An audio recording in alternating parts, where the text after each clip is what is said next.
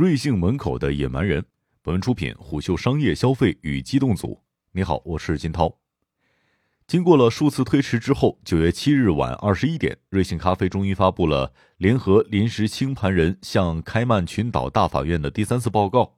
这份报告称，得益于交易用户数量增加及高附加值产品组合的进一步的丰富，瑞幸咖啡营收及净利润均实现了强劲的增长，整体经营水平逐步提升。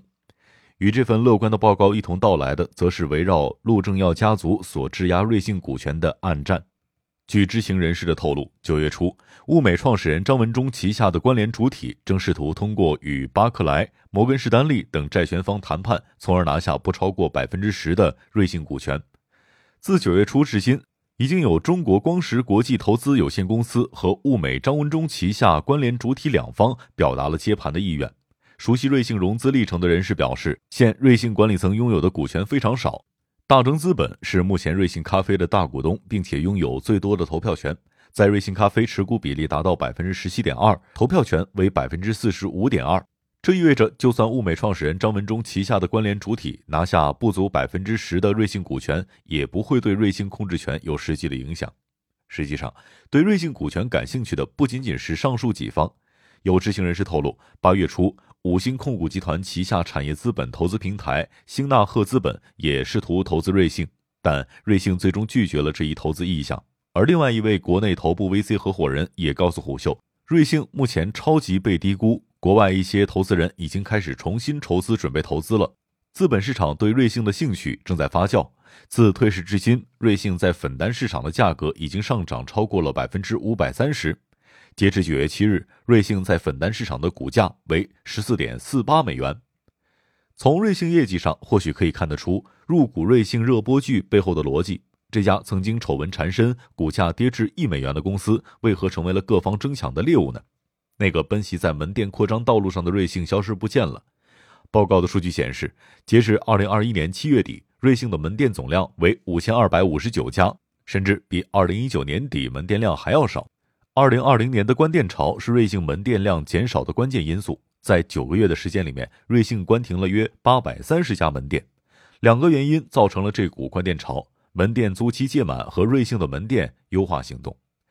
二零二零年新管理团队接手瑞幸之后，团队把全国门店的盈利能力、客流水平、获新能力等关键数据重新统计。据悉，管理团队甚至在部分区域启用了专门的调研人士，以求获得真实的数据。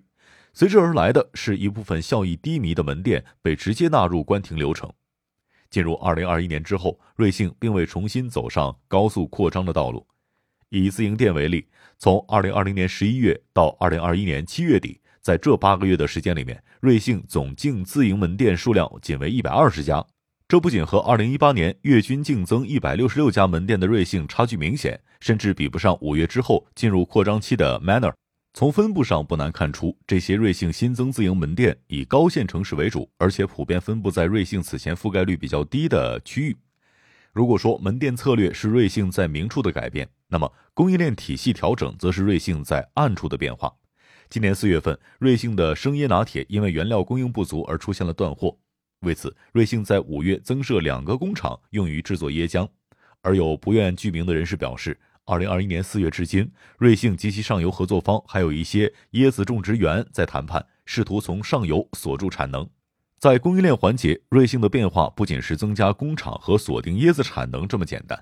二零二零年新管理层上台之后，大幅度更换了瑞幸的供货方，和前管理团队有较深关联的一批供货方从瑞幸供货名单中消失。与此同时，瑞幸调整了 SKU 延产模式。眼下，瑞幸的市场反应能力要比二零二零年更快。在瑞幸内部，除了一些经典的 SKU 外，大部分的 SKU 都是限时提供，而且每一款 SKU 在正式上市之前，会通过灰度测试的方式逐渐扩大用户群。两个原因造成了这样的变化：首先是更多咖啡以及茶饮对手的出现，导致瑞幸不得不针对市场快速反应。以生椰拿铁为例。当四月份瑞幸的生椰拿铁出现了爆款趋势之后，在一周之内，部分咖啡及茶饮品牌已经推出了相似的竞品。另一个原因是，瑞幸高层试图摆脱单品依赖症。一方面，瑞幸试图降低限制咖啡依赖；二零一九年限制咖啡饮品占瑞幸的总收入比为百分之八十三，而在二零二零年，这一比例已经降低到了百分之七十五。同样发生改变的还有补贴和营销端。二零二零年至今，瑞幸大幅度降低了电梯广告的投放，并且取消了二零一八至二零一九年频繁出现的补贴。在今年三月到五月期间，瑞幸涨价甚至登上了热搜，而这些改变最终交织成了今天的另一种瑞幸：门店收缩，而且扩张放缓，补贴消失，价格上升。这和曾经以低价加高速扩张门店为双核战略的瑞幸迥异。那么，瑞幸到底值多少钱呢？在今年七月一次咖啡赛道投资内部沙龙上，曾经有两位圈内人士聊起二零二一年咖啡赛道的投资热。其中一位突然发问：如果瑞幸是二零二一年出现的公司，它估值多少呢？一个对咖啡赛道投资人而言的关键指标是单店估值。以眼下估值最高的 Manner 咖啡为例，截至今年六月份，Manner 咖啡的单店估值已经超过了二百五十四万美元每店。此时，Manner 咖啡投入运营的门店量在一百一十家左右。如果以此方式来简单估算的话，目前拥有五千二百五十九家门店、粉单市场估值约四十亿美元的瑞幸，单店估值仅为七十六万美元每店。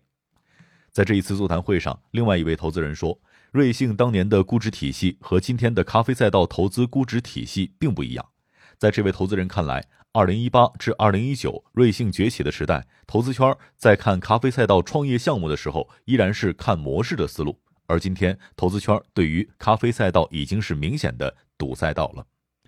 总部位于北京的某知名投资机构投资人曾经在2017年看过 Manner 咖啡的项目书。据他透露，在2017年的时候，很多投资机构桌上都摆着 Manner 咖啡的资料，但是当时敢于投资的人却很少。那个时候的 Manner 咖啡会让人感觉像是匠人咖啡店。坦白讲，2018年之前的 Manner 咖啡和今天的这个 Manner 咖啡已经不一样了。据这位投资人透露，当时国内的本土咖啡创业者往往具有极强的咖啡情怀和咖啡梦想，他们很像匠人。而在当时，瑞幸完全以另外一种姿态出现在所有人都在聊咖啡豆、咖啡文化的时候，瑞幸的创始人班底大谈转化率、平效、私域流量等等。在他看来，正是瑞幸2018年之后的高额补贴和门店扩张，让限制咖啡这个细分赛道获得了海量的新用户。而这批用户随着消费升级，需求逐渐从限制咖啡向精品咖啡过渡，而这正是二零二零年至今一批本土精品咖啡门店崛起背后的底层逻辑。这几位投资圈内人士想表达的共同观点是：二零二零年至今，瑞幸在粉单市场的股价上涨，是因为二零二零年财务造假事件之后，瑞幸的价值被严重低估，而这也被视为本次买债入股瑞幸事件背后的核心动因。但并非所有的投资人都对瑞幸高度认可。一位专门深耕美股市场的投资人表示，一二级市场对瑞幸的认知很可能是不同的。一级市场可能会更为理性的去看待瑞幸的实际价值，但二级市场可能会对造假案印象深刻。其实摆在瑞幸面前的挑战还有很多，比如在瑞幸进入门店收缩周期之后，更多的咖啡玩家正在选择飞速的扩张。以 Manner 为例，从二零一九年之前，在四年之中，Manner 只开了五十家门店，但在最近八个多月的时间里面，已经扩张近百家新店。美股分析师刘斌认为，对门店自提加线上外卖双核驱动的瑞幸而言，关键指标是新用户增长、留存率、复购率。虽然相关数据瑞幸并没有公开的透露，但此前的数据显示，瑞幸咖啡单人月均消费量呈现下滑的趋势，以及注册用户增速放缓。这意味着，在今天的咖啡市场，消费者正面临着更多的选择。竞争对手们甚至在某些方面比瑞幸更为瑞幸，比如在平效控制上，Manner 也在采用小店高平效的理念，甚至呢，它比瑞幸还极端。相比于瑞幸二十平的小店面积，Manner 把部分门店的面积压缩到了十平以内。面对竞争，把目光转向增量市场，或许是瑞幸的新选择。毕竟，大部分的咖啡新势力的竞争都围绕高线城市展开。来自于报告的数据显示，和自营门店增速迟缓相比，瑞幸的加盟店数量增速明显更快。在二零二零年十一月，瑞幸保留的加盟店总数为八百九十四家。而截至二零二一年七月，瑞幸的加盟店数量到达一千两百四十一家，在八个月内净增三百四十七家店。隐藏在加盟店数量高速增长背后的秘密是下沉市场。瑞幸内部已经清晰的把自营门店和加盟门店的市场定位区别开来，加盟店以三到五线甚至更为下沉的区域为主。而值得注意的是，截至目前，下沉市场给瑞幸带来的贡献有限。瑞幸此前公布的数据显示，所有加盟门店在二零二零年贡献的收入不足百分之五。实际上，咖啡的下沉市场绝非是一个黄金遍地的市场。崛起于下沉市场的蜜雪冰城曾经推出了旗下咖啡品牌幸运咖。但在三年之内，最终只开了两百个门店，而星巴克在三线及以下城市的门店数量甚至不足星巴克中国门店总量的百分之五。曾于某三线城市连续在咖啡领域连续创业的程明表示，在下沉城市，咖啡品牌的影响力效果有限，在这里，消费者的价格敏感度更强，口味和品牌并非决定要素，但低价可能已非今天瑞幸最为擅长的事情了。二零二零年以来，瑞幸在外卖平台上已经对部分的产品提价，而在瑞幸的部分二级门店当中，一些头部产品也出现了价格调整。与此同时，瑞幸也改变了以往的补贴策略，和以往超低价甚至用免费产品获客的思路不同，如今瑞幸的补贴往往是组合优惠券。一位不愿具名的分析师表示，放缓开店速度、改变补贴方案、关闭低效门店，本质上是基于一个判断。高增速周期的结束，瑞幸形成了自己的用户基本盘，后续需要在深耕核心用户的同时，实现有效的新增。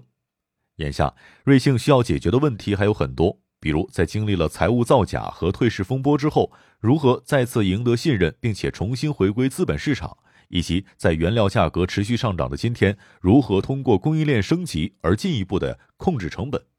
而这些考题留给瑞幸的答题时间不会太长。毕竟，咖啡赛道征战正酣。商业洞听是虎嗅推出的一档音频节目，精选虎嗅耐听的文章，分享有洞见的商业故事。我是金涛，四点水的涛，下期见。